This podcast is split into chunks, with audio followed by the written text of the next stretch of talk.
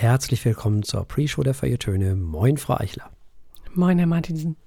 Da sind wir wieder. Jetzt bin ich sehr gespannt. Mir wurde hier so ein Pre-Show-Thema angeteasert. Ja, ja. Ein kontroverses. Mhm. Ja. Ach so, ja, können wir auch, äh, können wir auch gleich direkt vorneweg machen. Ich, äh, ich will mal so sagen, ich habe den Glauben an mich verloren. Endgültig. Nein. Es ist vorbei. Es ist vorbei. Es ist einfach vorbei. Fünf vor zwölf ist Jahre her. Wir schaffen es nicht mehr. Also ich jedenfalls nicht mehr. Lasst mich einfach zurück. Ihr müsst ohne mich weitermachen. Es ist einfach so. Alles ist vorbei. Man wurde eingeladen vom Weserfunk Mhm. äh, zum Podcasten. Hm. Für den Montag. Jo, So. klingt gut. Das klingt erstmal gut. Das war auch alles schön und alles gut. Und um 18 Uhr wusste ich das auch noch. Aber um 20 Uhr nicht mehr. Es war weg. Und um 22 Uhr dachte ich, warte mal, irgendwas war. Was war das noch? Oh, scheiße. Oh nein.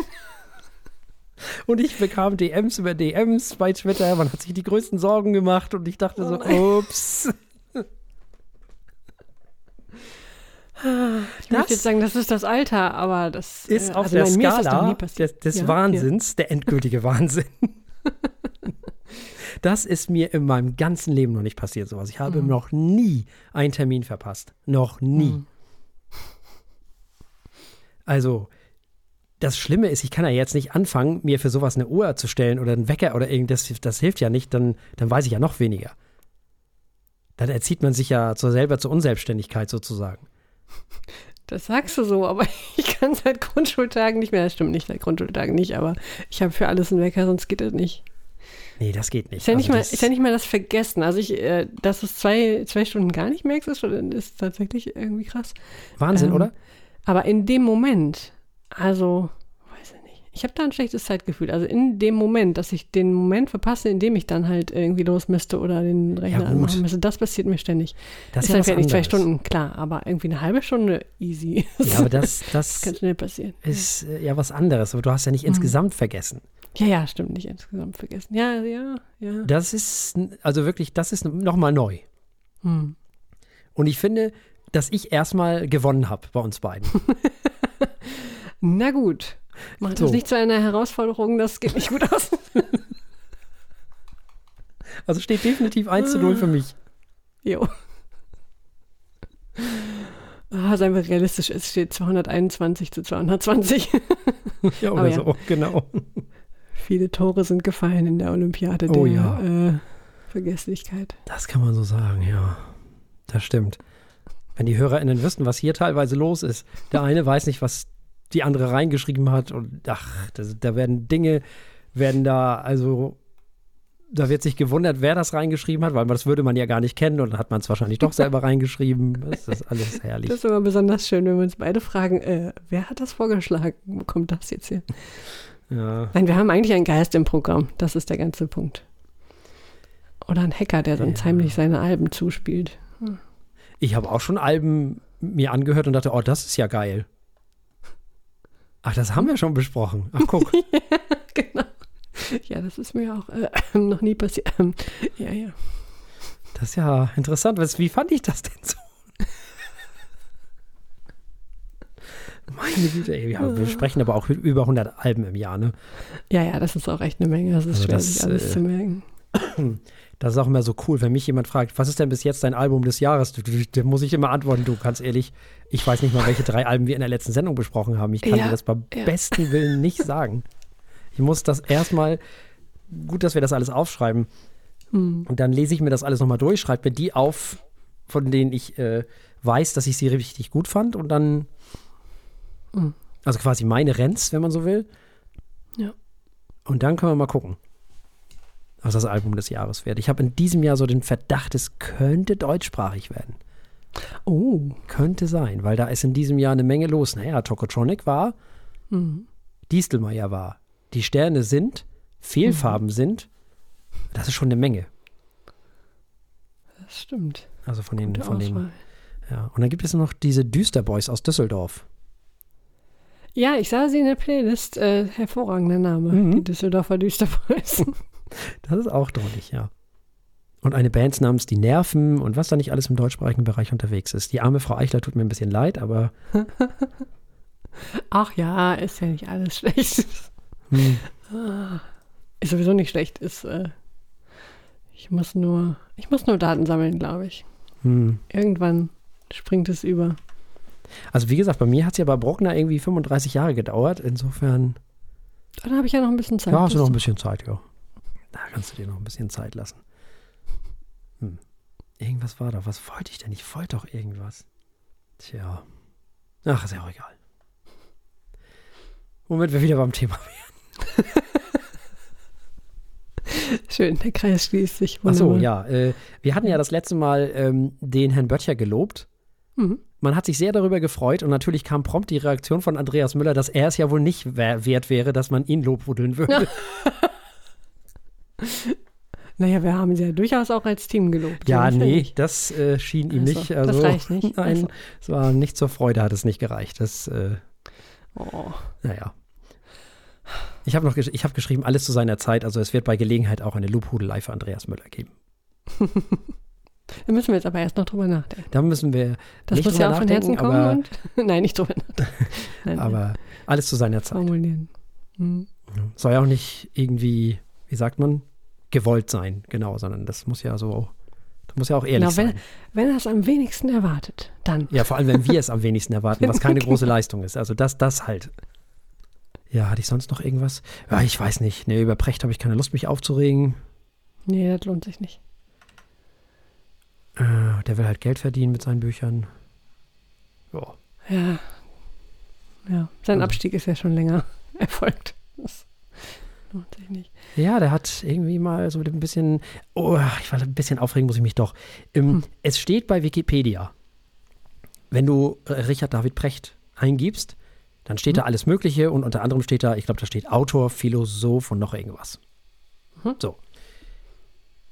Jetzt ist er ja Germanist, aber egal. Ist ja nicht so wichtig. Ähm, dann schlägst du, dann googelst du oder Wikipediast du Margarete Stokowski. Weißt du, was da steht? Autorin und Kolumnistin. Mhm. Die, aber, die hat aber eine Masterarbeit über Philosophie geschrieben. Über Simone de Beauvoir. Mhm. Wieso steht bei Simone, äh, wieso steht bei Margarete Stokowski nicht Philosophin, obwohl sie es gelernt hat, und bei Precht steht Philosoph, obwohl er es nicht gelernt hat? Hm. Und die, die Antwort ist, weil er ein Mann ist und sie eine Frau. Da bin ich mir hundertprozentig sicher. Hm. Da bin ich mir Dass bei ihm 100% Philosoph steht, finde ich insofern gar nicht, äh, gar nicht merkwürdig, weil er halt als Philosoph auftritt. Ja, Und im Grunde seine Bücher, also, hm, ja, Ja. er sich als Philosoph gibt, beruflich sozusagen. obwohl sie nicht ist. unbedingt tut. Ja, ja, ja, gut, äh, obwohl das genau gelernt nicht ist, aber. Aber ist ja egal. Aber das Ding ist ganz einfach, dass man ihn ernst nimmt und sie nicht, wahrscheinlich Mhm. in der Gesellschaft. So, das meine ich damit. Das Und solange das so ist, solange eine Frau, die etwas gelernt hat, nicht als solches bezeichnet wird, umgekehrt ein Mann, der es nicht gelernt hat, aber schon, haben wir mit Emanzipation und Feminismus auf jeden Fall noch eine Menge vor uns. Das haben wir sowieso, ja. Also, das mal so. Das ist mir nur so aufgefallen. Das ist alles, was ich dazu zu sagen habe. Ansonsten habe ich keine Lust dazu. So. Rege mich Okay. nur wieder auf. Apropos aufregen. Hm. Ich dachte ja heute kurz, ich müsste mich entweder aufregen oder was lernen, Hm. äh, weil der gute Herr Böhmermann Ach. ein äh, Segment gemacht hat. Der, der ist ja, äh, der, der, er schwingt sich ja auf, der deutsche John Oliver zu werden sozusagen. Mhm. Ähm, mit seinen, mit seinen äh, äh, lustigen, aber investigativen News, die bessere Nachrichten sind als die meisten Nachrichtensendungen. Mhm. Äh, äh, und, und gute Hintergrundrecherche. Mhm. Nun hat er ein Segment gemacht über Wein. Ja. Ähm, betitelt Traubenplörre mit Pseudo-Anspruch. Und ich dachte, oh, jetzt gibt es entweder was zu lernen oder weiß ich auch nicht. Ähm, aber das war erstaunlich uninspiriert und ohne Inhalt. Das fand ich sehr schade. Also insofern, naja. Also war es eher Satire oder? Gut. Ja, keine Ahnung. Ich glaube, die hatten einfach keine Themen in der Woche und dann hat ein Praktikant sich gedacht, jetzt ist meine Stunde gekommen. Ich weiß es nicht. Nein, keine Ahnung. Äh, manchmal geht ja, geht das, geht's bei Recherchen ja auch nicht in die Richtung, die man dachte und dann hat man vielleicht ein Problem, weil die Story dann doch nicht so spannend ist. Hm. Ähm, in dem Fall sch schwang er sich dazu auf, irgendwie zu erzählen, wie, wie pseudo-intellektuell äh, doch Weintrinker seien. Hm. Und hat ein paar Stereotype irgendwie aufgerollt. Äh, ja, hätte lustig werden können. Aber äh, das Einzige, was ich mitgenommen habe, ist, äh, es gibt auch Weinbauern, die irgendwie Pflanzenschutzmittel benutzen und äh, Wein ist nicht vegetarisch, weil so viele Tiere Hefe. sterben. Aha, ja, gut. dann ist das so. Also es ist schade, weil jetzt aber auch nicht der erschreckende Bericht irgendwie, da hat er echt schon andere Dinge gebracht, die wesentlich wichtiger und äh, besser recherchiert und hm. äh, ja, weiß ich nicht, pointierter waren. Hm. Hm. Tja, ja. Ja, mir ist da ja immer zu anstrengend. Mhm. Also. Ja. Also wenn ein Thema, wenn ein Thema irgendwie was mir entweder was bedeutet oder ich irgendwie, oder ich gar nichts drüber weiß und denke, auch was ist das denn, dann, dann schaue ich da schon mal rein bei YouTube oder so, aber naja, was, was ich mag an dem Format, das hat er natürlich nicht erfunden, sondern äh, nachgemacht sozusagen, aber mhm. das kann man ja immer gut machen, mhm. ist, äh, dass nicht nur das ein investigatives Nachrichtenformat ist, was dann irgendwie lustig ist, sondern dass sie häufig auch noch irgendwie eine Aktion damit verbinden. Also irgendwie, wenn man jetzt kritisch über ein Thema berichtet, dass man nicht nur berichtet, sondern dass sie auch irgendeine keine Ahnung. Also im, im kleinsten Fall vielleicht irgendeinen Hashtag starten oder irgendeine Social-Media-Aktion oder halt tatsächlich irgendwo anrufen, irgendwelche Briefe schreiben, irgendwelche äh, Bundestagsleute kontaktieren, was weiß ich. Also tatsächlich irgendwas in, in Bewegung setzen oder sogar Produkte irgendwie verkaufen äh, zu irgendeinem Zweck. Ähm, also das, das finde ich eigentlich ganz cool, wenn man das Budget dafür hat. Äh, aber mit dem Wein, das war irgendwie nichts. Hm. Tja. Was soll ich dazu sagen? Ja, nix. Das, äh, wie gesagt, ich gucke den nicht so, ich weiß nicht. Das hm. ist äh, irgendwie nicht so. Mir ist er einfach zu anstrengend. Ja, er ist auf jeden Fall sehr laut, das kann man festhalten. Ja, ja, ja. Ich habe einmal oder zweimal in diese Sendung reingehört, dieses, was er mit dem anderen macht, mit dem Olli Dings da. Ach, ja, die Mit Olli Schulz. Mhm. Äh, boah, weiß ich nicht. Ja, nee, Schwierig. das ist auch nicht mein Ding. Also da höre ich lieber Dings und Bums. Wie, wie heißen die denn noch? Ähm, hier, Florian, Florian? Ich glaube schon. Florian Schröder und Serdar Somuncu. Ja. Überhaupt immer, wenn Serdar Somuncu sich mal beruhigt und wie ja. ein normaler Mensch redet, dann höre ich den eigentlich ganz gerne. Aber, wenn. Äh, wenn, genau. Wenn. Ja. Dann ist er häufig klug. Ja. Und ich mag auch, wie Florian Schröder ihm immer mal wieder so ein bisschen einnordet. Sehr gut. Ich habe mir das Gefühl, bei so Mundschuh besteht ein bisschen die Gefahr, dass er wegdriftet. So. Mhm. Wirkt manchmal so, ja. Ja. Ja, ja. Für alle, die das noch nicht kennen, warte, wie heißt der? Der heißt doch auch einfach mit den Namen, ne? Die heißen bei die heißen Schröder, Schröder und Sumunchu. Ja. ja. Finde ich ganz gut. Dann findet man das doch auch. Das finde ich wesentlich angenehmer vom, vom Grundrauschen her. Das ist äh, nicht so aufgeregt und nicht so, hey, hm. yo, dieses alles. Ja. Vielleicht bin ich auch einfach zu alt dafür. Ich bin zu alt dafür. Machen wir uns nichts vor. Ja. Ich meine, der Böhmermann, ich weiß nicht, ich glaube, der ist in meinem Alter, aber äh, äh, klar, das ist alles, das ist äh, schon eine an, trotzdem eine andere Generation von Content, muss man das so sagen heute? Wahrscheinlich schon. Wie das geschnitten ist und äh, wie sie erzählen, das ist schon sehr, also einmal sehr amerikanisch beeinflusst, aber auch, weiß ich nicht, anders. Nee, da höre ich Lauter. Frontburner vom CBC. Wo wir schon bei Podcast-Empfehlungen sind, ich habe die Woche äh, einen Podcast entdeckt, den ich wahrscheinlich auch hätte früher entdecken können. Hm. Ähm, von Quarks. Die haben ja eine ganze Reihe neuer hm. Podcasts hm. aufgesetzt, hm. habe ich zumindest erst kürzlich äh, hm. also gesehen. Also ich glaube, die laufen alle schon ein, zwei Jahre. ähm, und einer davon sind die Science Cops. So, das, ich meine, über das Konzept kann man sich streiten. Sie äh, tun immer, als wären sie irgendwie äh, zwei Polizisten und äh, decken irgendwie äh, Fälle auf, wo jemand äh, schlechte Wissenschaft gemacht hat oder irgendwas Blödsinn erzählt hat. Hm. was dabei rauskommt, ist aber echt eine sehr oder zumindest nochmal wesentlich leichter verständliche Fassung von Wissenschaftsjournalismus, ähm, als Quarks ja sowieso schon tut. Ähm, das war ja schon immer dafür bekannt und beliebt, zu Recht dass es ähm, schwierige Themen so zusammenfasst und erklärt, ähm, dass der Normalbürger irgendwie dahinterherkommt. Und ähm, ja, mit diesem äh, Crime-Format, sage ich mal, in diesem Krimi-Format, ist es nochmal ein Stück cooler und die sind immer sehr, sehr ausgeglichen von ihrer ähm, von ihren Positionen, wie man das halt erwartet von Leuten, die irgendwie Wissenschaftsjournalismus betreiben. Da möchte mhm. man natürlich, dass sie alle Seiten beleuchten und das einordnen und ähm, Hintergründe kennen und das funktioniert echt ganz gut. Also wer sowas mal hören will, ein bisschen unterhaltsamer. Hm. Die, äh, genau, Quarks Science Cops. Und das Hm. sind auch zwei Herren, deswegen kam ich gerade drauf. Die, das ist einfach so ein lockeres Gespräch und äh, dann bring, holen sie es immer wieder zurück auf diese, auf diese Krimi-Ebene. Also Hm. nett gemacht. Ja, dann. Hätte ich gerne, glaube ich, während Corona gehört. Ich habe äh, mal rückblickend ein paar von den Corona-Folgen vom Anfang der Pandemie gehört und dachte mir, jo, ihr wusstet auch vorher schon, was läuft. Euch hätten mehr Leute hören sollen. Wäre das anders gelaufen. Naja. Hm. Wie wäre es dann gelaufen?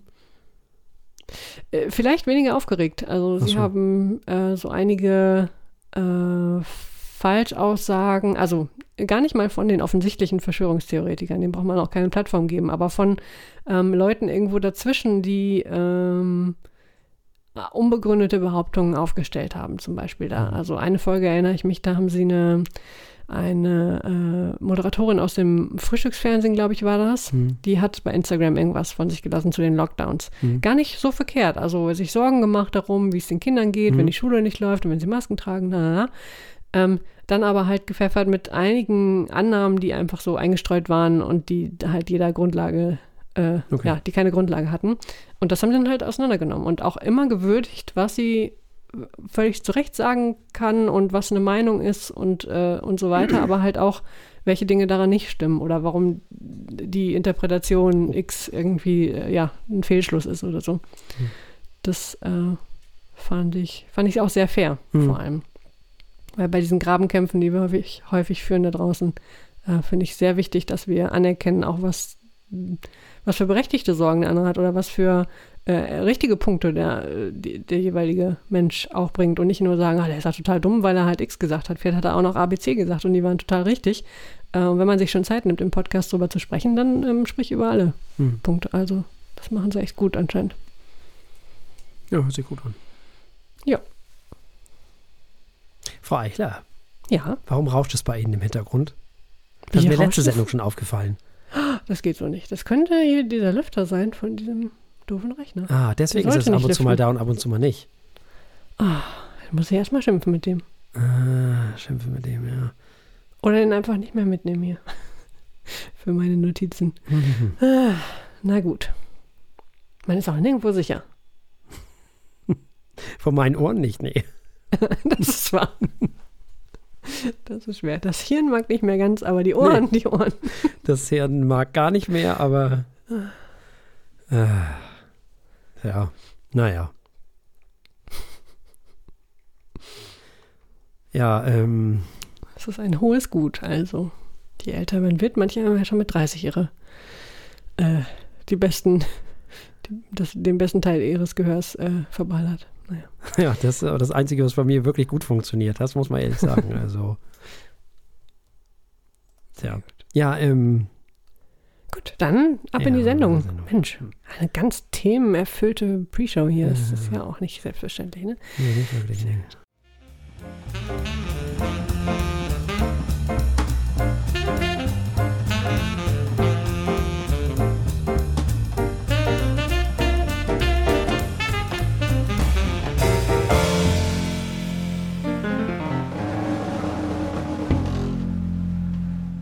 Herzlich willkommen bei den Feuilletönen, der Podcast mit wöchentlichem Wohlsein, der den Ohren gut schmeckt. Wir haben heute wieder drei Alben für euch dabei. Wir haben äh, zunächst mal Schönberg dabei, äh, Pier Piero Lunaire, gespielt von Akane Kudo und Yumiko Meguri. Dann wechseln wir wie so häufig komplett das Genre und hören Techno von Electric Callboy. Und zu guter Letzt Hallo Euphoria von der deutschen Band Die Sterne.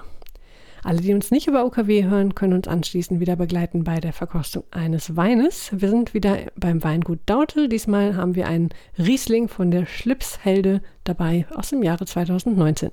Und damit übergebe ich an meinen liebreizenden Kollegen. Ja, vielen lieben Dank. Ich werde mal versuchen, das so ein bisschen so kurz wie möglich zu halten, weil das ist sehr viel Text. Das steht bei uns alles in den Show Notes. Hm, wer also sich dafür noch ein bisschen mehr interessiert, kann das natürlich danach lesen. Und ihr habt ja auch alle Internet und so weiter und so fort. Aber ich erzähle jedenfalls mal ein bisschen was darüber. Also, es handelt sich zunächst einmal um Piero Lunaire. Das ist das Stück. Und es handelt sich um Arnold Schönberg, das ist der Komponist. Und es handelt sich um Akane Kudo, das ist eine japanische Pianistin, die das Stück zusammen mit der japanischen Sängerin Yomiko Meguri interpretiert hat. So, Schönberg. Lebte tatsächlich von 1874 bis 1951. Das finde ich auch unfassbar. Das war mir gar nicht bewusst. War ein österreichisch-amerikanischer Komponist, Musiktheoretiker, Lehrer, Schriftsteller und Maler und Erfinder nebenbei auch noch. Der hat auch noch irgendwelche Sachen erfunden. Er gilt weithin als einer der einflussreichsten Komponisten des 20. Jahrhunderts, wenn nicht sogar der. Er war mit der expressionistischen Bewegung in der deutschen Poesie und Kunst verbunden und er war vor allem Leiter der zweiten Wiener Schule. Also dazu gehörten zum Beispiel auch Leute wie Anton Webern oder Alban Berg. Das sind wahrscheinlich so, die Älteren erinnern sich, damit wurden wir gerne auch in der Schule gequält, in Anführungszeichen. Hm. Ja, er musste dann 1933 in die Vereinigten Staaten auswandern und wurde dann 1941 amerikanischer Staatsbürger, weil er war ja ein jüdischer Mensch und durfte so oder konnte somit natürlich nicht in Deutschland bleiben. So, was hat Schönberg nur gemacht? Auch da kürze ich jetzt wirklich sehr doll ab. Er hat im Grunde genommen ja diese Zwölftonmusik erfunden. Und im Grunde genommen ist das eigentlich nichts anderes als das, was vorher war, als wirklich sehr verkürzt, weil er hält sich immer noch an die Sonatenform. Das heißt, er hält sich an die Sonatenform, aber erweitert die Töne. Das ist also jetzt nicht nur ähm, Ganzton- und Halbtonschritte harmonisch, sondern alle zwölf Töne, ja, atonal könnte man sagen. Ne? Es geht also nicht mehr um Dur und Moll, sondern um die atonale Geschichte. Aber nicht wie Debussy, der ja auch nicht mehr in der Sonatenform komponiert hat, sondern da ist dann äh, Schönberg durchaus geblieben. Nun, ähm,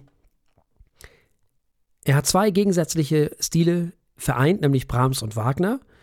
Also die beiden Gegenspieler schlechthin. So hat er sozusagen, wenn man so will, in sich, in seiner Musik vereint. Und war und ist wahrscheinlich der Komponist, der mit dieser atonalen Musik, mit der Zwölftonmusik verbunden wird wie kein anderer. Und zu seinen Schülern gehörte dann zum Beispiel eben auch Alban Berg oder Anton Webern oder Hans Eisler oder John Cage und ganz viele andere. Also eigentlich fast alle, die sich in irgendeiner Form mit Musik, mit Zwölftonmusik oder atonaler Musik beschäftigen. So. Und der hat nun ein Gedicht oder einen Zyklus, einen, einen Gedichtszyklus vertont von Albert Giraud, Pierre Lionaire. Mondsüchtiger Pirot, könnte man sagen. Pierrot. Oder Pierrot im Mondschein. Ist ein Melodram. Es ist eine Vertonung von 21 ausgewählten Gedichten aus diesem Zyklus. Übersetzt ins Deutsche wurde das Ganze von Otto Erich Hartleben. Das Werk ist für eine Rezitation geschrieben. Die Stimmlage ist in der Partitur nicht spezifiziert. Es gibt also keine Angabe Mann, Frau oder sonst was, ob das nun Sopran, Tenor oder Alt oder sonst was ist, wird aber traditionell von einer Sopranistin vorgetragen, wie auch in diesem Fall. Die die Gedichte in so einer Art Sprech-, Stimm-, Gesangsstil, ja, ein bisschen was von jedem vorträgt. Und normalerweise ist das begleitet von einem kleinen Instrumentenensemble. Und obwohl die Musik atonal ist, handelt es sich in diesem Fall nicht um Zwölftontechnik. Die hat er erst ab 1921 verwendet. Nun, dieses Stück gehört zu den berühmtesten und am häufigsten aufgeführten Werken Schönbergs. Normalerweise gibt es eben bei diesem, in diesem Stück Flöte, Klarinette, Violine, Cello und Klavier. In diesem Fall ist das nicht so. Ähm, in diesem Fall haben wir es mit einer Sängerin und einer Pianistin zu tun. Das heißt also, alle anderen sind nicht dabei, alle anderen Instrumente. Wenn das der Fall ist, wenn diese ganzen Instrumente dabei sind, dann wird das auch als Pierrot-Ensemble bezeichnet. Also so berühmt ist dieses Stück. Ist aus dem Jahr 1912 und daran sieht man schon, da er erst 1921 angefangen hat, die Zwölftontechnik zu verwenden, war das eben vorher. Uraufgeführt wurde das Ganze in Berlin Dauert normalerweise 35 bis 40 Minuten. Ja, und wurde in diesem Fall von einem gewissen E-Punkt Stein für Klavier und Stimme arrangiert. Mehr konnte ich leider nicht rausfinden. Und leider auch nicht über die MusikerInnen so wahnsinnig viel, was sehr schade ist. So, so viel geredet. Jetzt endlich Freitag. Tja, also, wir haben hier ein exquisites Album vor uns. Große handwerkliche Finesse äh, tatsächlich trifft auf das meist aufgeführte Werk eines visionären Komponisten. Gleich von den ersten Momenten an verzaubert es jede Hörerin mit seinen tief empfundenen Bildern. Und wenn das kein Anwärter auf das Album des Jahres ist, weiß ich auch nicht. Hätte ich wahrscheinlich gesagt, wenn ich mit atonaler Musik irgendwas anfangen könnte.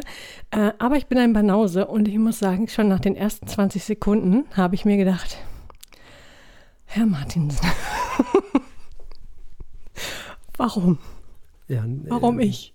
Ja, äh, nein, also das, das hat schon ganz schön, äh, ich wurde ja vorgewarnt. Ich muss, das muss ich dir zugestehen, ich wurde vorgewarnt. Das Ganze hat äh, äh, viel der Wolf das Lamm-Charakter, wenn man ein Banause wie ich ist und ähm, ein bisschen Angst hat vor Schönberg und vor ähm, Musik, die ein bisschen freier damit umgeht, was sie sein möchte. Äh, ich, ja, dennoch, natürlich, äh, gesangsmäßig wunderbar. Auch die Instrumente haben mir mit der Zeit immer mehr gefallen und was sie tun, ist langsam in meinen Kopf gesi gesickert. Ähm, das ist natürlich handwerklich toll. Ich bin sicher, wenn man ein besseres Ohr dafür hat und ich, ähm, ich versuche eines zu entwickeln, lass mich so sagen, äh, ist das eine tolle Aufnahme. Ja. Noch bin ich nicht warm genug geworden mit Schönbergs Musik, um das, glaube ich, in seinem vollen Umfang wertschätzen zu können. Deswegen wird das natürlich nicht mein Album des Jahres. Ja, aber ich hatte es, ich hatte es durchaus schwer, vor allem am Anfang, ähm, nicht in Lachen auszubrechen, sondern mich tatsächlich, also tatsächlich offen dafür zu sein, ähm, was hier versucht wird, mir, mir darzubieten. So. Ja, ich ähm, möchte mal anders anfangen. Also vielleicht äh, äh, erkläre ich mal, was jetzt überhaupt passiert. Also im ersten Teil des Zykluses werden die Figuren vorgestellt. Da gibt es einmal Pierrot natürlich, dann gibt mhm. es den sogenannten schweigenden Dandy von Bergamo, dann gibt es die Colombine und dann gibt es die Madonna und zu guter Letzt gibt es den todeskranken Mond. So, im zweiten Teil folgt eine finstere Beschreibung der Nacht und ihrer Schrecken die SchriftstellerInnen wie zum Beispiel Ingeborg Bachmann zu poetischen Paraphrasen inspirierte. Und der dritte Teil dann zu guter Letzt ist der zugänglichste. Er schildert die grotesken Späße Piros und seine Heimreise nach Bergamo. Ist ein bisschen wie Odysseus in anders. So also quasi, wenn man so will, hm, Odysseus als Pantomime. Hm. Nun werden in diesem, ich habe ja schon gesagt, er hat sich so an die Sonatenform gehalten. Also nicht so wie Debussy alles aufgelöst, sondern so ein bisschen sich schon noch an Regeln gehalten. Und deswegen werden in diesem Stück auch Dinge wie Serenade und Walzer bemüht. Das Schlusslied ist sogar tonal. Grundlegend für das Verständnis dieses Stückes ist das Verhältnis zwischen der Sprechstimme, in diesem Fall also der Sängerin, und dem Piano. Es gibt ja nur Piano in diesem Fall, also es gibt mhm. ja keine anderen Instrumente. Denn eigentlich sind ja ein paar mehr Instrumente an diesem Zyklus äh, beteiligt. Ähm, nun, laut Schönberg handelt es sich um absolute Musik, was ich sehr spannend finde. Absolute Musik ist ohne Programm. Also das Gegenteil von der Symphonie Fantastique, zum Beispiel eine Symphonie von Brahms. Also einfach nur Musik. Denn, sagt Schönberg, ähm, die Texte sollen lediglich rhythmisch und in bestimmten Tonhöhen rezitiert werden. Was die Instrumente, also in diesem Fall das Piano spielen, ist keine vordergründige Illustration des Textes, sondern abstrakt musikalisch gedacht. Nun, trotz der oft sehr komplexen Strukturen hat Schönberg den Zyklus als Ausdrucksmusik verstanden und dabei stellte er sich einen, Achtung, leichten satirischen Ton vor, also so ein bisschen wie Satie. Mhm. Mhm. Außerdem sagte Schönberg, der Rhythmus sei haarscharf einzuhalten und man müsse sich des Unterschieds zwischen Gesangston und Sprechton bewusst sein, der darin bestehe, dass der Gesangston die Tonhöhe festhalte, während sie der Sprechton durch Steigen oder Fallen sofort wieder verlasse. Es werde aber, sagt er, keineswegs ein realistisch natürliches Sprechen angestrebt, sondern eines, sagt er, das in einer musikalischen Form mitwirkt. Es darf aber nie an einen klassischen Gesang erinnern. So, das also mal vorab. Also man kann sich schon vorstellen, wie schwer das ist, diesem Anspruch gerecht zu werden. Das ist eigentlich so gut wie unmöglich. Und ich finde, die beiden machen das ganz großartig. Sie treffen, wenn man so will, den richtigen Ton. Sowohl was das Piano angeht, als auch was den Sprechgesang angeht. Oder wie soll man das nennen? Sprech, ja, gesungene Sprache. Es ist schwierig man merkt schon, man gerät da so ein bisschen an seine Grenzen, was ja gut ist. Musik soll einen ja auch ein bisschen an die Grenzen bringen manchmal. Und was man auch merkt, ist, wie viel Spaß den beiden das offensichtlich alles macht. Und das ist großartig, dass man merkt, dass atonale Musik eben auch Spaß machen kann. Ich finde auch, dass man darüber lachen darf, das finde ich überhaupt nicht schlimm. Solange man es nicht auslacht, finde ich das alles völlig in Ordnung. Äh, weil, warum denn nicht? Hm. Und ich finde, es kann zum Teil sogar emotional sein, Denn am Ende handelt es sich ja immer noch um ein Melodram. Also das ist ja immer noch ein Melodram. Und das funktioniert. Ich finde sogar, dass es in diesem Fall, weil es sich nur um eine Stimme und nur um ein Piano handelt, dass es fast schon so ein cooler Einstieg in die Welt des Atonalen ist. Weil es ja auch keine Zwölftonmusik ist. Ja. Das, das stimmt völlig, absolut. Das kann ich auch als Banause unterstreichen. Ja, und vielleicht auch, weil hier gesprochsungen wird. Oder wie man das auch immer nennen mag. Mhm. Und weil eben nur das Piano dabei ist. Das macht das Ganze, glaube ich, zugänglicher. Man muss vielleicht dem Herrn oder der Frau, ich weiß nicht, E. Stein, ein großes Kompliment machen. Hm, der hat das nämlich für diese beiden Parts arrangiert und das ist ganz hervorragend. Und dann kämpfe ich ja auch immer für das andere, das Sonderbare und das Außergewöhnliche. Für das, was nicht andauernd überall zu hören ist. Hm. Und dazu gehört dieses Jahr nun mal diese Musik. Und ich suche immer nach Stücken, die den Menschen zumindest mal ein kleines Türchen in diese Richtung öffnet. Und ich finde, das schafft dieses Stück, wenn man sich darauf einlässt. Und die MusikerInnen auch. Ich finde das erfrischend. Ich habe es, ja, aus Versehen irgendwie gesehen. Ich glaube bei Spotify. Und dachte so, ach, guck. Hab's mir angehört und dachte, ach, das ist doch irgendwie, das ist doch, das ist doch cool. Das können wir doch in unserer Sendung besprechen. Warum denn nicht? Wenn irgendeine Sendung, dann wir. Und deswegen haben wir das gemacht und ich bin sehr froh, dass wir das gemacht haben, weil ich hatte im Gegensatz zu dir überhaupt keine Schwierigkeiten, mir das anzuhören. Ich fand das total, ja, weiß nicht, also eigentlich sehr angenehm. Und jetzt wollen wir das Ganze natürlich auch bewerten auf unserer Skala von steht, läuft und rennt. Äh, das läuft. Es ist offensichtlich ähm, eine tolle Aufnahme und es ist tatsächlich ein guter Einstieg. Ich versuche mich weiter hineinzuhören in atonale Musik und ähm, hoffe, dass ich das noch überwinden kann. Ich meine, ich habe schon die 80er gelernt und Synthes mögen gelernt. Äh, warum nicht auch atonale Musik? Es braucht ein bisschen. Ja, warum nicht? Ja, dieses Album rennt für mich schon alleine, weil, weil die, diese Musik muss, muss in die Köpfe der Menschen, das macht so frei. Also, das ist so schön, wenn man, wenn man nicht mehr so an irgendwas festgebunden ist. Und atonal befreit ja auch von vielem. Das ist ja das Schöne an der Sache. Also, wir haben gehört Akane Kudo und Yumiko Miguri mit dem Album Schönberg, Pierrot Lunaire und es gab ein Läuft von Frau Eichler und ein Rennt von mir. Damit kommen wir wie so oft zu etwas ganz anderem, ja. äh, mit einem ganz anderen Anspruch und äh, quälen zur Abwechslung Herrn Martinsen. Wir kommen zu Electric Callboy, früher Eskimo Callboy. Das ist eine deutsche Metalcore oder auch Transcore-Band, die 2010 in Castrop-Rauxel gegründet wurde. Sie sind bekannt geworden mit äh, ja, sehr klamaukig lustigen und parodistischen Songs, Live-Shows und Videos. Sie gehören mittlerweile zu den erfolgreichsten Bands ihres Genres weltweit. Und das also hört man nicht von jeder deutschen Band. Anders als bei vielen anderen Bands, die der Post-Hardcore-Szene zuzuordnen sind, haben ihre Texte aber nur selten politische oder gesellschaftskritische Hintergründe. Aber zunehmend, muss man dazu sagen. 2020 haben sie nämlich einen neuen Leadsänger hinzugeholt oder vielmehr ihren alten Leadsänger ähm, ersetzt. Der neue heißt Nico Salach. Und die erste mit Salah veröffentlichte Single Hyper Hyper, die war so ziemlich alles, glaube ich, wofür die äh, Fans diese Band mögen, ähm, nur besser. Äh, unheimlich klamaukig und blödsinnig äh, musikalisch, aber dann doch wieder ähm, konnte sie einiges mehr und es katapultierte sie national wie auch international zu noch größerer Bekanntheit. Ende 2021 haben sie dann begonnen, ähm, einige alte Songs von den Streaming-Plattformen zu löschen, ähm, die zuvor als homophob oder sexistisch kritisiert wurden, also Keks für euch. Und sie änderten schließlich auch ihren Bandnamen zum heutigen Electric Callboy. Das neue Album heißt Techno. Es wurde jetzt im September 2022 veröffentlicht und stieg in der ersten Woche nach Veröffentlichung direkt auf Platz 1 der deutschen Charts ein. Die höchste Platzierung, die ein Album von Electric Callboy je erreichte und jetzt auch eher ungewöhnlich für ein Hardcore-Album. Warum das trotzdem funktioniert, hören wir wahrscheinlich später noch. Hören wir erstmal, was Herr Martinsen zu sagen hat. Ja. Dass Alben wie dieses auf Platz 1 der deutschen Charts äh, einsteigen, sagt über dieses Land so viel mehr aus, als ich eigentlich jemals wissen wollte, wenn ich ganz ehrlich oh bin.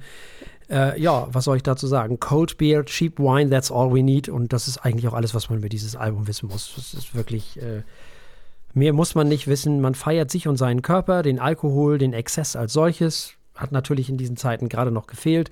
Im Song Spaceman muss dann auch noch der arme Andreas Dorau herhalten und natürlich auch Louis Defonet, ähm, Kohlköpfe und so. Ne? Ich fühlte mich musikalisch des Öfteren ein bisschen an Rammstein erinnert. Mhm. Ja, und das war's eigentlich. Mir gibt es zu diesem Blödsinn nichts zu sagen. Das ist unfassbarer Unsinn. Immer wenn man glaubt, man hat das Schlimmste hinter sich, dann kommt noch schlimmerer Blödsinn. Und wir haben in diesem Jahr schon sehr viel Blödsinn gehört. Nicht? Die Texte sind eine Katastrophe. Die Musik ist irgendwann in den 90ern hängen geblieben. Musikalisch bietet das Album alles aus der damaligen Zeit, was man nicht mochte. Schlechten Techno, Eurodance und unsäglichen New Metal. Breitbeiniger Kokolores würde ich das mal nennen. Bisschen Fäkalsprache hier, bisschen Saufi Saufi da. Fertig ist das Electric Callboy Album, kann man sagen. Und natürlich immer Fuck. Jedes zweite Wort muss auf jeden Fall Fuck sein, so will es das Gesetz. Man sitzt am Strand und besäuft sich sinnlos. Das, für mich ist das Testosteron geschwängerter Unsinn. Also das brauche ich im Moment wirklich überhaupt nicht. Das ist oberflächlicher Quatsch und nicht irgendeine Art von Eskapismus, die ich brauchen kann. Das ist für mich Quälerei, schlimmer Unfug ist das alles. Wirklich. Also man muss ja wirklich sagen, was haben wir schon für tolle Musik in dieser Sendung gehört? Und was habe ich schon alles für Quatsch gehört auf der anderen Seite? Und dieses gehört wirklich in die letzte Kategorie. Ich weiß wirklich nicht, was ich mit diesem unfassbar überflüssigen Quatsch im Jahre 2022 anfangen soll. Und was wir damit noch sollen. Was soll das? Was, was soll dieser Blödsinn? Wirklich. Ich meine, was muss man sich doch manchmal für einen unglaublichen Blödsinn antun? Das ist einzig Gute an diesem Album. Und das, das nehme ich den, also wirklich, das Props es ist nur 30 Minuten lang. Nicht? Und das ist auch gut so. Noch schöner wäre 25 gewesen, aber wir wollen nicht so viel verlangen. So. Also, nee, also wirklich, also das, da, da kann ich gar nichts mit anfangen. Also das, das, das ist mir alles nix. Also da, das, nee, das weiß ich nicht. Vielleicht bin ich auch zu alt dafür. Hm. Ich verstehe deine Kritik. Ich glaube, du nimmst es zu ernst. Aber äh, es ist völlig in Ordnung, das nicht hören zu wollen. Hm. Was mich an Electric Cowboy jedenfalls in der neuen Fassung mit dem neuen Sänger und der etwas neueren Ausrichtung fasziniert, ist, wie sie, wie sie es schaffen, so nahtlos Techno mit Hardcore und Metal zu verbinden und auf diesem Album sogar fürchterlichsten Ballermann-Schlager mit, äh, mit Hardcore und Metal zu verbinden. Musikalisch ist das gar nicht so das ja, finde ich genau. nicht schlimm, wenn man das musikalisch macht. Ja. Aber die machen das halt lyrisch auch. Mhm.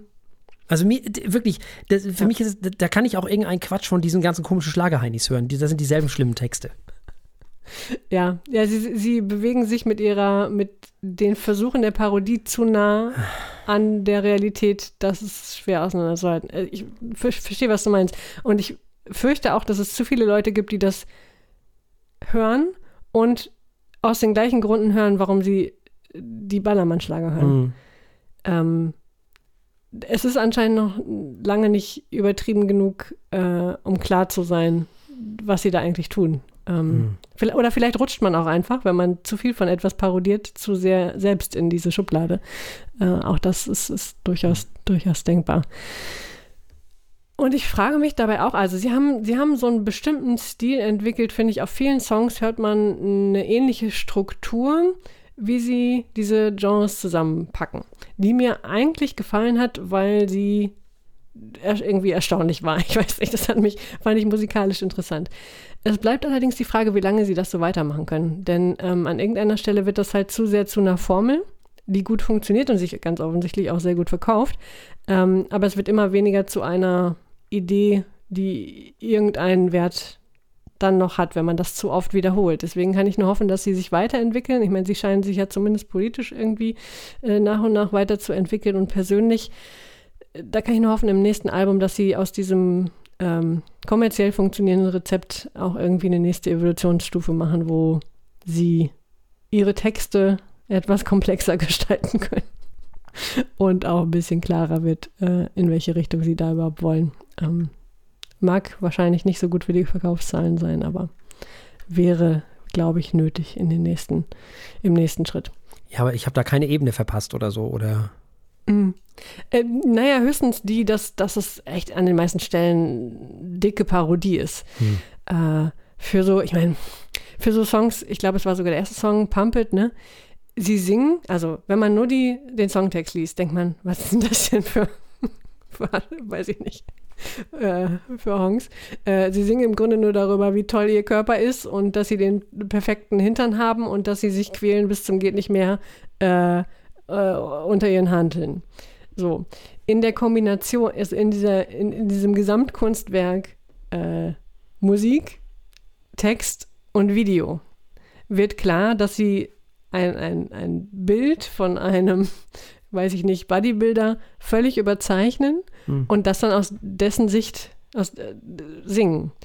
Ähm, ja, vielleicht müssen sie klarer werden, damit sie sich nicht selbst in diese Ecke manövrieren von Leuten, die das ernst nehmen. Äh, denn ich meine, bei jetzt irgendwelchen Bodybuildern mag das lustig sein oder auch nicht so gefährlich sein. Ähm, wenn sie das mit Themen machen, die dann halt schwerer werden wie früher, äh, bei Texten, die dann schnell auch tatsächlich homophob oder sexistisch ähm, rüberkommen, da ist es gefährlicher und da muss das nicht sein. Hyper Hyper hat auch so ein paar Ecken, die man durchaus als Sexismus lesen kann. Ich finde, im Kontext kommt drüber, dass sie sich lustig machen über Leute oder über Situationen wie diese, über die sie singen. Ähm, mag nicht für jeden eindeutig genug sein, um, ja, um das nicht zu befeuern, um nicht eine Plattform zu bieten ähm, für Leute, die das ernst meinen. Ja, keine Ahnung. Also das, das wäre auch mein Kritikpunkt. Dass sie verpacken es in die gleichen Dinge, die sie parodieren und das kann schnell problematisch werden. Und da hoffe ich, kommen sie raus. Weil ich, wenn ich sie reden höre, die, die Musiker äh, der Band, glaube ich, sie können mehr. Glaube ich, sie sind eher auf der guten Seite, sag ich mal, der Macht äh, und intelligenter. Und es ist toll, dass sich das so sehr verkauft und ich hoffe, sie benutzen diese, diesen Puffer und die Finanzen dafür, ähm, sich künstlerisch vielleicht ein bisschen mehr auszutoben und weniger diese Formel weiter zu verfolgen. Ja, aber das ist doch musikalisch auch nicht gut. Findest du? Ich finde, das so relativ. Also, ich meine, klar, in den Genres, ich meine, wie komplex ist Techno? Keine Ahnung, kenne ich mich nicht gut genug Na, damit also aus. Und doch, so ein also Ballermann-Schlager also ist mit Es gibt ja sogar nicht, Progressive Techno und weiß ich was nicht Sehr alles. Gut. Sehr gut, okay, da bin ich nur Banause. Äh, bei Ballermann-Schlager mag das dann doch nochmal anders sein. Ähm, aber wie sie das verknüpfen, finde ich schon ziemlich. Echt? Also, ich weiß nicht, das ist doch schlimmster. Eurodance und schlimmster Techno und Mhm. Dieses alles. gut, ich meine, nun kommt natürlich dazu, mit Eurodance und mit New Metal bin ich aufgewachsen, denen stehe ich relativ positiv gegenüber und du Ah. nicht. Äh, ich glaube, das macht auch einen Großteil aus, vielleicht der, der Einstellung, die man so äh, einfach aus dem Bauchgefühl her hat, wenn man das hört. Ich weiß nicht. Du hast dann natürlich nur Sachen, die du nicht hören möchtest. Richtig. Das ist für mich, Und ich, ich Also- höre Teile daraus, die, mir, die, die mich an irgendwas erinnern oder äh, weiß ich nicht. das ist für mich, also wirklich mit so die zwei überflüssigsten Sachen, die ich, also wirklich dieser ganze Unsinn, wirklich Limp. Dingsbums und Blink, Blablub und all dieser ganze Müll und äh, dieser ganze Quatsch, der da damals auch im Euro, Hm. ach nee, also das ist für mich alles ganz furchtbar. Ja. Ja, und das ist natürlich eine stimmt. tödliche Kombination für mich dann. Aber wenn das Mhm. alles satirisch ist und wenn das alles so, sagen wir mal, so eine Doppelbödigkeit hat, dann ist mir die auf jeden Fall entgangen. Mhm. Dann, Aber siehst du, äh, ne, das ist ja, das, das muss ich Ihnen dann auch vorwerfen, dass das äh, nicht leicht genug ist, ähm, das zu verstehen, wenn man nicht entweder genauso alt ist wie Sie, ich weiß nicht, ob das eine Rolle spielt, die Vielleicht. sind natürlich auch in meinem Alter, äh, dass man das nicht gut lesen kann, Hm. immer als Satire. Hm. Vor allem, wenn man die Videos nicht sieht. Ich meine, die sind natürlich total überzogen, vielleicht, ich glaube, dann geht es einem eher auf, aber äh, nur vom Hören her, ja, kann ich dir, das stimmt. Da Hm. stimme ich dir zu. Hätte ich vielleicht ein Video sehen sollen. Ja, ich meine, die sind total klamaukig. Das, ich glaube, das wird relativ schnell klar, ähm, wenn man nicht schaut, dass das völlig überzogen ist. Hm. Ähm, Ja, für mich war das nicht schön. eingebaut. Einfach, ich, das war für Mhm. mich kein. Ich fand das nicht Das schön. verstehe ich. Das Verstehe ich. ist, Nee, ja. schön möchte es nicht sein. Gut, bleiben wir ähm, aber bei unserem Format. Wir haben das Ja. Jahr 2022. Mhm. Das Album ist in diesem Jahr erschienen. Also werden wir es auch bewerten auf der Skala von steht, überläuft bis rennt. ja, ich, ähm, also, ich kann damit Kein nichts Zwang anfangen. an ist. Ja. Das ist nichts für mich. Das, äh, für mich steht das. Jo, also für mich läuft es. Ich war von manchen Songs sehr positiv beeindruckt im Kontext der Band und in, im Kontext, was ich erwartet habe. Äh, andere waren ein bisschen langweilig, aber gut. Aber zum Beispiel Mindreader, das wir ja schon gehört haben, das fand ich irgendwie nett. Aber gut. Mhm. Kommen wir zu etwas ganz anderem. Ja. Kommen wir zu die Sterne. Ähm, ha, ja. da kommen die, gleich die Sterne in die Augen. Nicht? Äh, ja, eine deutschsprachige Indie-Pop-Band aus Hamburg, glaube ich, muss man nicht viel zu sagen. Eigentlich aus der gleichen Zeit wie die Musik, die äh, Electric Callboy also rezitiert. Mhm. Nämlich gegründet 1991, so aus diesem ganzen Bad Salz-Ufflener und diesem ganzen, äh, wie heißt es, ähm, Umfeld, genau.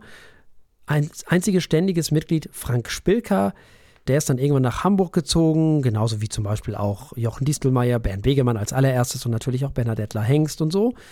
Die Sterne sind neben Blumfeld und natürlich Tokotronic die bekannteste Band der sogenannten Hamburger Schule.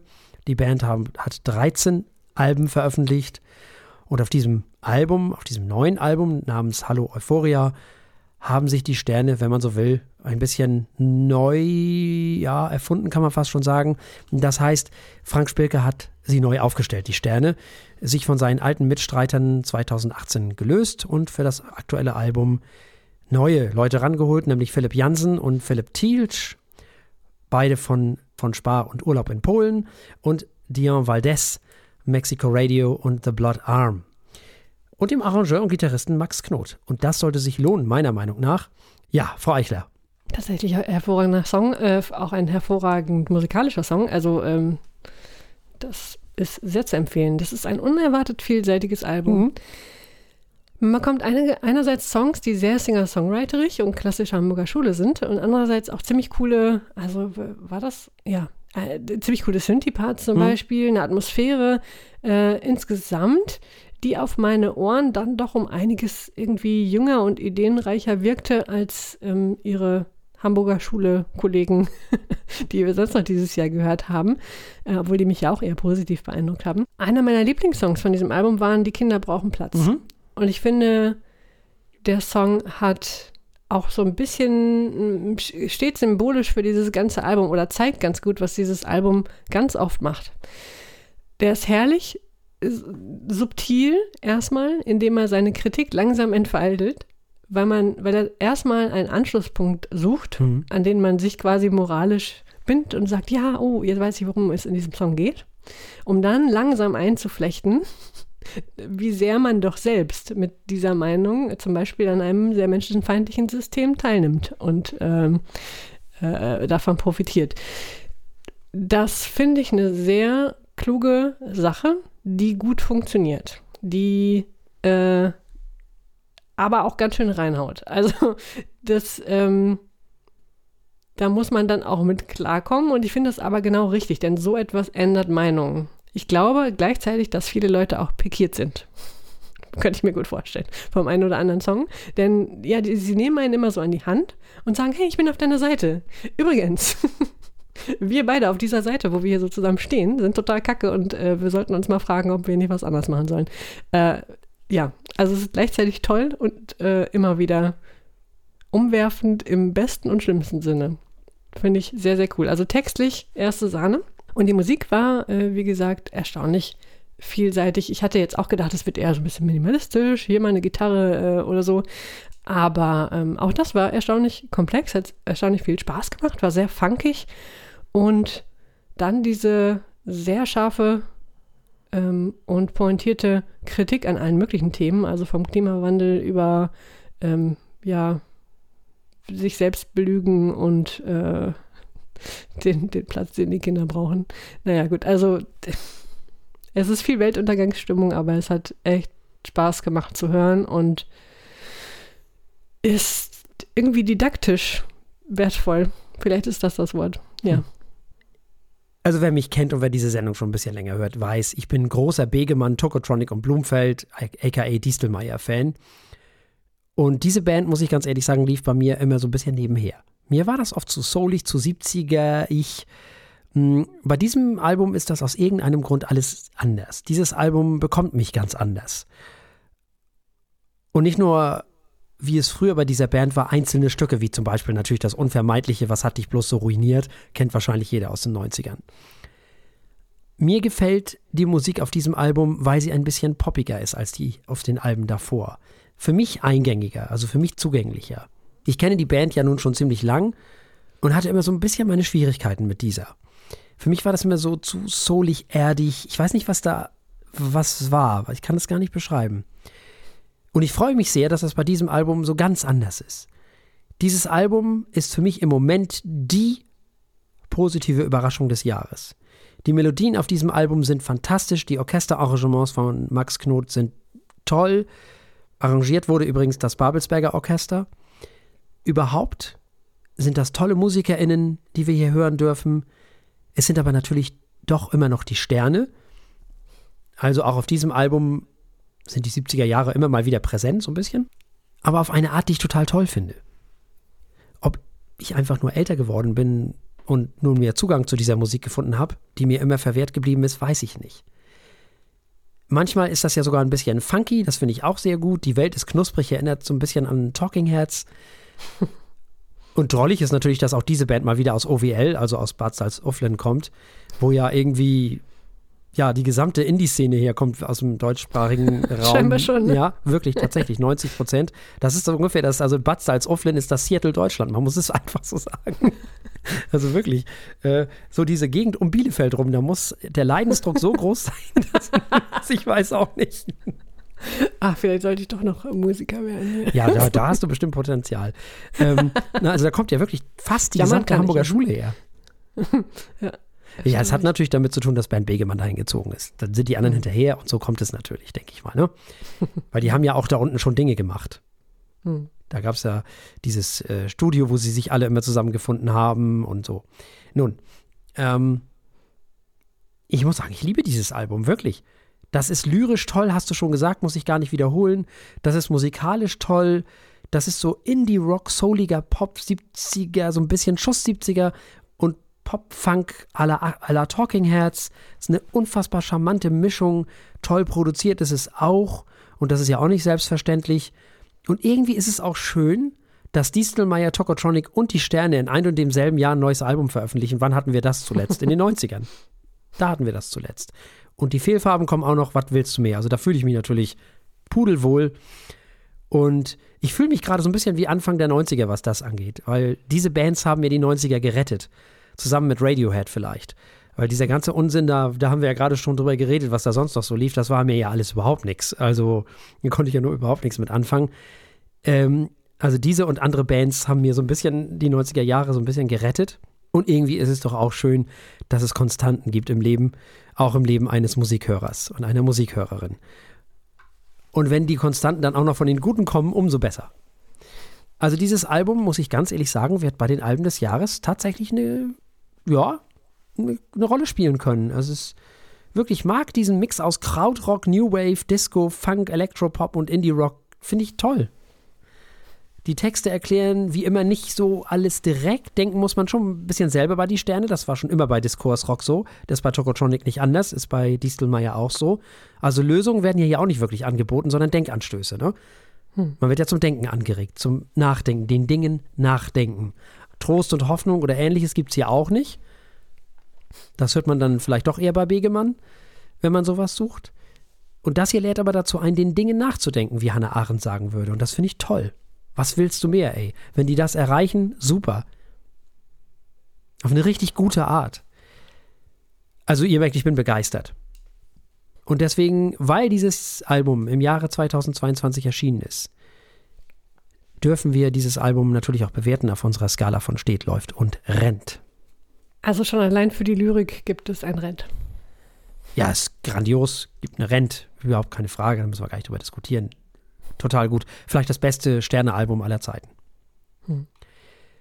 Also, wir haben gehört, Hallo Euphoria von Die Sterne. Und es gab ein Rent von Frau Eichler, äh, ich bin noch völlig baff, und ein Rent von mir. Das ist, äh, glaube ich, das erste Mal, dass du einem deutschsprachigen Indie-Rock-Album ein Rent gegeben hast.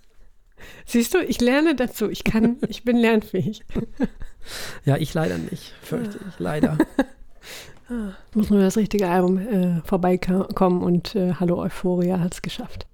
So, jetzt geht's um den Wein. Da sind wir heute wieder beim Weingut Dautel. Da hatten wir schon ein paar Folgen ähm, zu verschiedenen Weinen aus diesem Weingut. Da könnt ihr mal bei feuilletöne.de vorbeischauen. Da findet ihr unsere anderen Folgen in voller Länge. Wir sind heute nochmal beim Weingut Dautel, denn es gibt hier noch einen Riesling zu verkosten.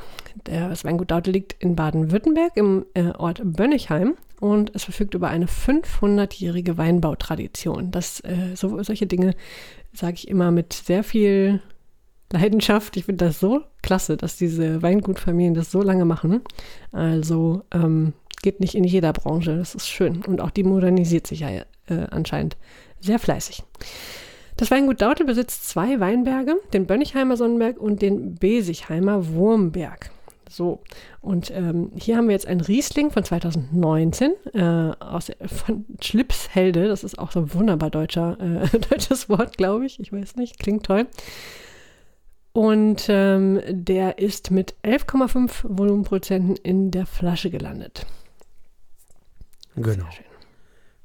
Ist für einen Riesling relativ dunkel? Mhm. Achso, man sollte vielleicht noch sagen, äh, äh, ist äh, große Lage. Nee. Genau. Nee? Nee. Hieß es. Nee, nee. Große Lage? Wo steht denn? Okay, ich habe die Flasche nicht mehr. Äh, wo steht denn da? Steht das auf der Flasche drauf? Das stand. Nee, die Flasche hatte ich nicht bei mir, deswegen habe ich das kurz nachgeschaut. Ach. Was steht denn auf der Flasche? Da weiß ich nicht, was da steht, keine Ahnung. Okay. Ich, aber große Lage? Schlipshelde, ne? Riesling 2019. Schon, ja. Echt?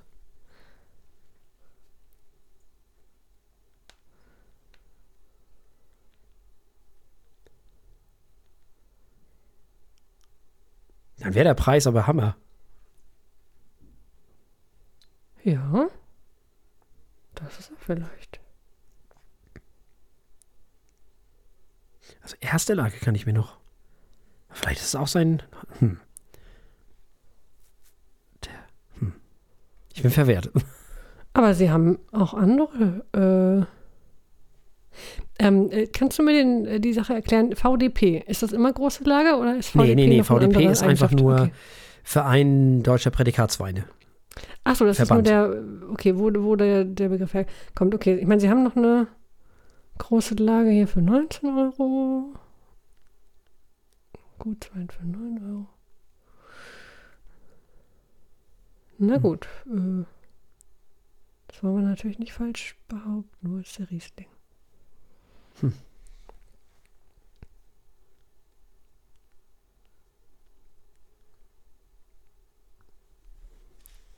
Das ist ja auch das Problem, der scheint nicht mehr, jetzt nicht mehr zu haben zu sein. Ach, noch gibt's den die nicht 2021er, auch Schlipshelde. Tja. wie, wenn nochmal was? Was, was ist mit dem? Hm? Ich bin Den verwehrt. Riesling. Riesling von 2000, also Riesling Schlipshelde von 2019.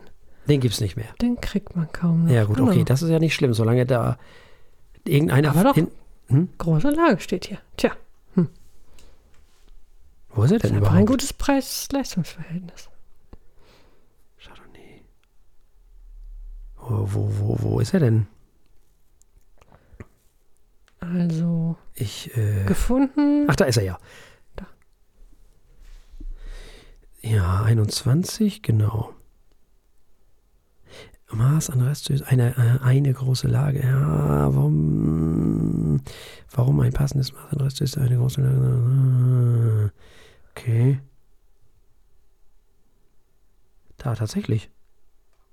Aber nicht großes Gewächs. ne, ist, äh, okay, dann Ah, ist der okay. Berg toll, aber also das ist eine super Lage, aber großes Gewächs, da wird noch mal ein bisschen mehr reduziert. Aber ist ja egal. Auf jeden Fall Hm. völlig egal. Äh, ja, super. Äh, Wahnsinn, 19 Euro. Umso besser. Umso besser. Okay, ja, kommen wir mal zum Wein. Ja, ja. Also hatte Frau Eichler natürlich wieder vollkommen recht. Ausnahmsweise. Ausnahmsweise recht. Also neben der Süße, ne? Mhm. Ist da so eine Gemüsigkeit drin. Ja. Ist ein bisschen herb, finde Mhm. ich. Also eigentlich, aber äh, sehr positiv herb. Ja, absolut. Kräftig herb. Schön.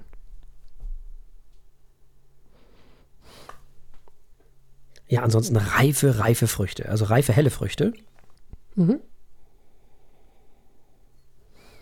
Ich finde, es deutet sich schon ein bisschen an, dass er relativ viel Säure hat. Hat er? Ich weiß gar nicht, ob er es hat. Es riecht so. Das habe ich in der Nase nicht. Aber ich habe in der Nase eh nicht so die Säure meistens. Mhm. Ich habe eher so. Hm. Ich weiß noch nicht, was das für ein Gemüse ist.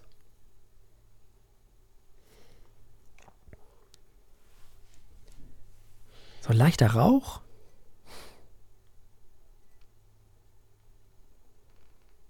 Hm. Ja, so Wurzelgemüse so. Wurzelgemüse, das sind Kartoffeln, Möhren? Ja, so was alles Möhren, Gedöns.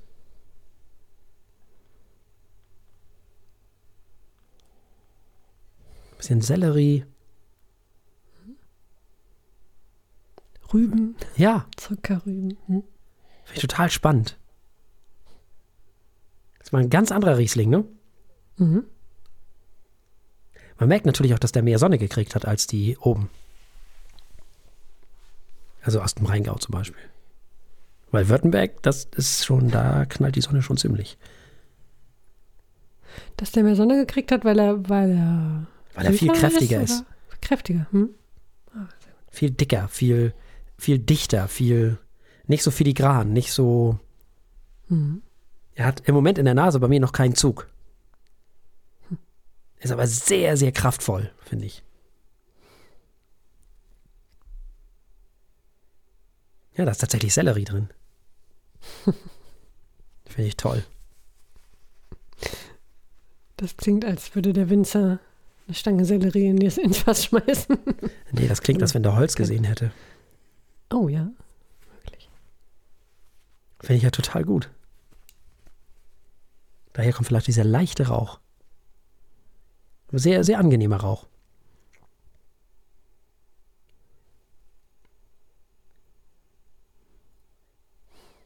Schick. Dazu diese schönen Früchte, diese reifen Früchte. Finde ich gut. Ist mal ganz was anderes. Ja. Der kündigt einiges an. Dann lass uns doch direkt mal probieren, So oder? machen wir das. Ich bin ganz Prost. neugierig. Prost.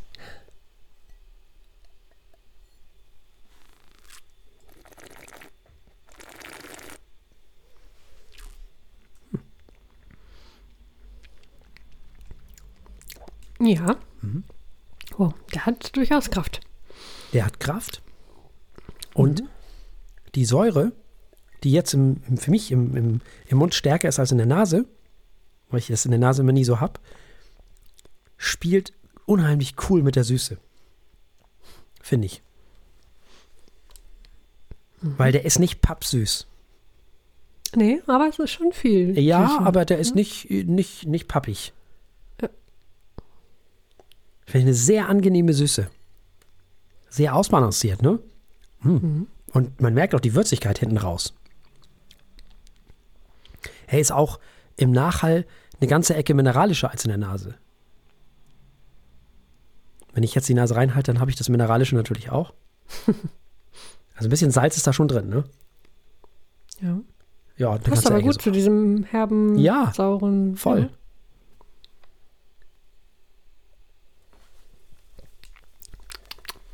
Auch wieder so ein Wein würde ich mir äh, selten bis nie aussuchen, aber schmeckt echt äh, super. Der kann was. Also der, der, der greift ganz schön durch. Uiui. Ja. Hm, Interessant. Hm. Hm. So ein bisschen weißer Pfeffer auf der Zunge, finde ich. So ein ganz klein bisschen. So ein Hauch. Jetzt auch in der Nase so, ein Hauch. Hm,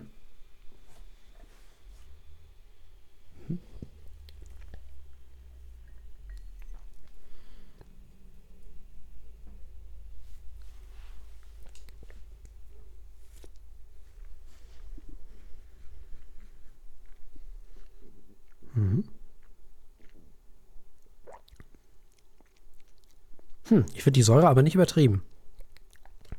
Nö, das passt super zusammen. Ja. Also. Das ist ein schönes, ist ein sehr schönes Portfolio. Portfolio. Schöne Kombi. Schick. Und der steht halt, ne? Durch die Süße und die Säure und die Würzigkeit geht er auch nicht so schnell weg. Der arbeitet Nee, gut nee. nach. Ja, ja, ja. Nee, der hat echt das äh, intensiv. Das scheint ja diese Weine von Dautel überhaupt auszuzeichnen, dass die so, ich finde, die haben sehr, sehr wiedererkennbaren Stil, findest du nicht? Also auf jeden Fall haben die Gemeinsamkeiten, die wir jetzt äh, Mhm. probiert haben, ja, da weiß ich. Diese leichte Herbe mit dieser sehr fruchtigen Komponente und dieser Komplexität Mhm. finde ich total geil.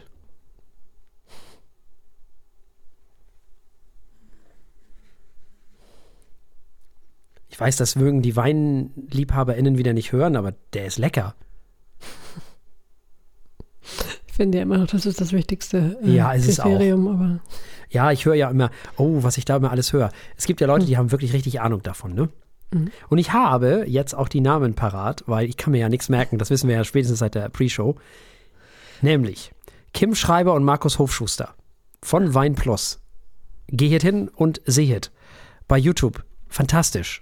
Das sind wirklich zwei großartige Menschen, die zusammen Wein verkosten.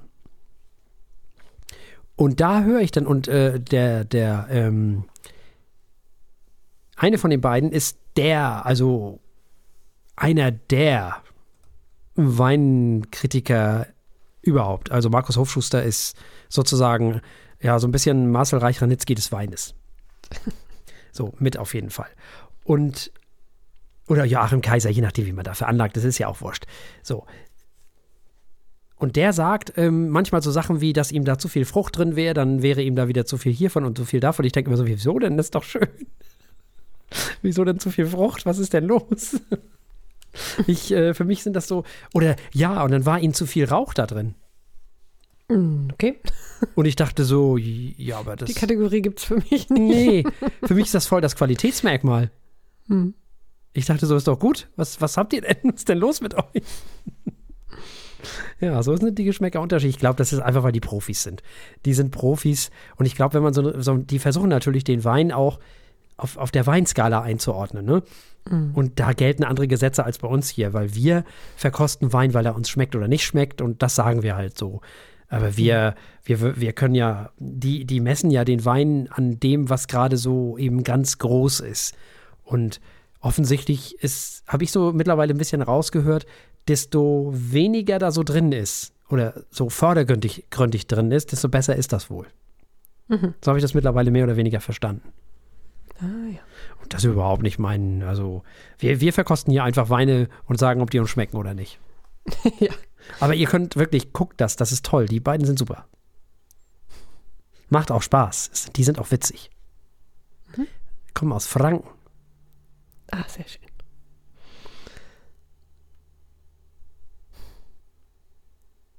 Sind bei uns auch verlinkt auf der Homepage. Perfekt. Dann findet man sie sofort wieder. So ist das. Hm. So eine richtige Obstschüssel, ne?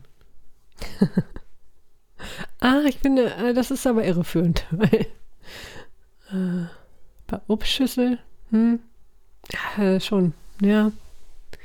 Das ist halt, das ist, finde ich, nur ein, ein Teil des Ganzen. Ja, klar.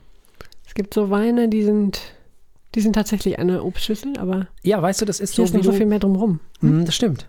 Als wenn du irgendwie so, ja, ich weiß nicht, das ist Pfirsich ausgepresst über eine Sellerie. ja, Weißt du, was wir machen sollten? Diese merkwürdigen Zitate zu unseren äh, Sendungstiteln machen. Ein Pfirsich ausgepresst über eine Sellerie wäre ein hervorragendes Idee. ja, früher hätten wir das gemacht. Ja, das stimmt. Ach ja. Das hätten wir. Und dann ist da auch so ein bisschen Rauch drin, auch im Nachhall, Hm. finde ich. Ja. So ein leichter. Das finde ich ja schön. Ich mag das ja, ne?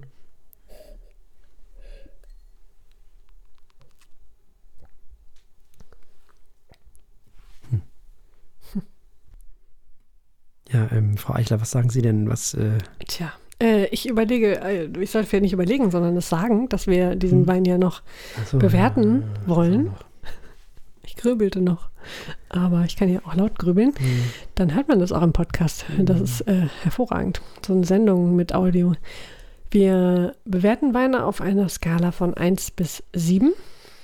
Hm. Und das ist nie einfach oder selten einfach. In diesem Fall finde ich es auch relativ schwer. Hm. Ist auf jeden Fall ein sehr guter Wein. Einer, der mich überzeugt hat, obwohl er nicht meinem Beuteschema entspricht. Hm.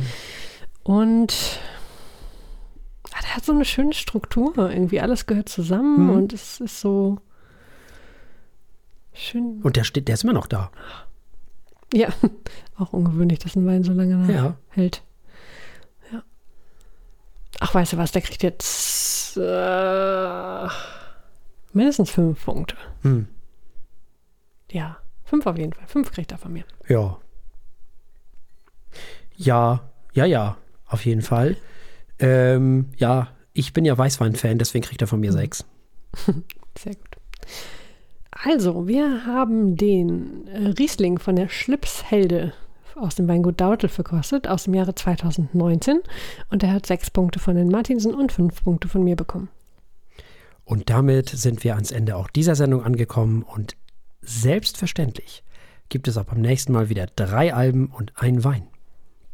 Und es könnte wieder gemischter nicht sein. Wir hören The Düsseldorf Düsterboys Toll. mit du Duo Duo.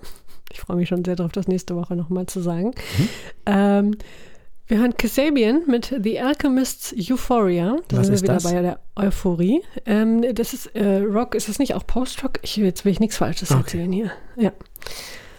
Und dann hören wir noch Preoccupations mit Arrangements.